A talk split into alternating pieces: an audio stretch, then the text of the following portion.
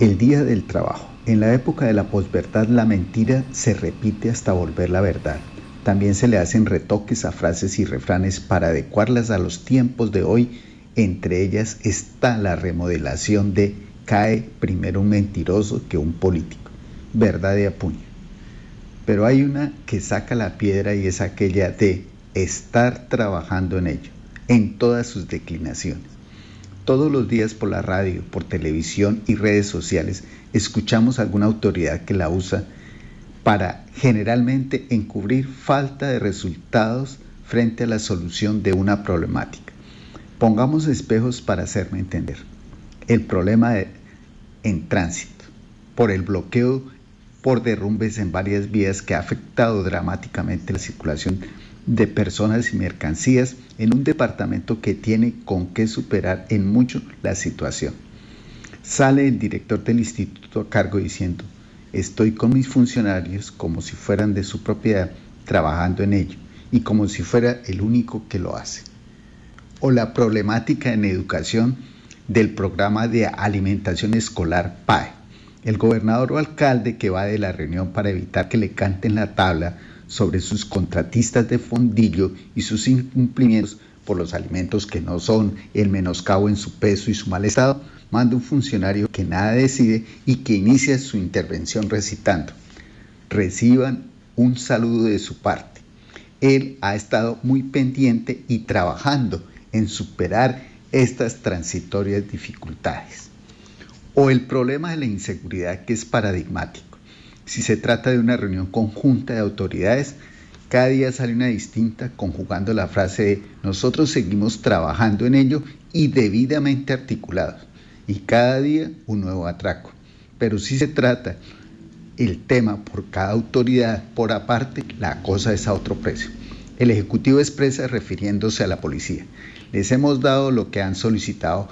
Es hora de que ustedes continúen trabajando pero mostrando resultados. Si es la policía manifiesta, nosotros seguimos trabajando incansablemente en capturar los delincuentes, pero la justicia los suelta. Si se trata de los jueces de garantías, dirán, proseguimos trabajando, pero no podemos mantener presos a personas ilegalmente capturadas. De encima, toca darle arresto domiciliario a muchos detenidos porque no hay cupos en las cárceles. Si es un funcionario del INPEC, manifestará al respecto. Es una problemática viaje, vieja, pero se está trabajando en la construcción de otras cárceles. Si es un fiscal, expresará. Nos mantenemos trabajando, pero cada uno de nosotros tenemos cientos de expedientes bajo nuestra responsabilidad. Si es un juez penal, que de por sí están desbordados por el trabajo, en muchos casos sentenciará.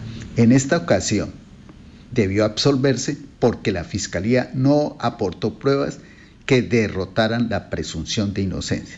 Mientras tanto, los malandros continúan trabajando en lo suyo por las calles de cualquier ciudad y con los contactos que lograron hacer cuando estuvieron presos. El ciudadano víctima de los crímenes se pregunta, ¿no se trataba de un trabajo entre instituciones? Lo mismo aplicaría para el problema de la planta de tratamiento del agua Yopal en nuestra capital, o la problemática en salud de la falta de medicamentos o de suministro con cotero por parte de droguistas de bolsillo y que ponen en peligro vidas. El funcionario a cargo toma prestada la ya citada frase y dirá, hemos sido informados que ellos se mantienen trabajando para superar estas transitorias dificultades. No menciono más problemas. En cada caso recordamos a la Villas Caracas Boy y su éxito de la flor del trabajo, uno de cuyos versos dice, ese tipo sí era la flor del trabajo, se le fue todo el año y no hizo nada. Las soluciones piensan, las desesperadas e inconformes víctimas de cada caso vienen a paso de morroco, macho, mucha cusca y mucha mierda. Todo el tiempo trabajando, pero en la realidad pareciera que cada día fuera el festivo del Día del Trabajo. Miguel Alfonso Pérez Figueredo.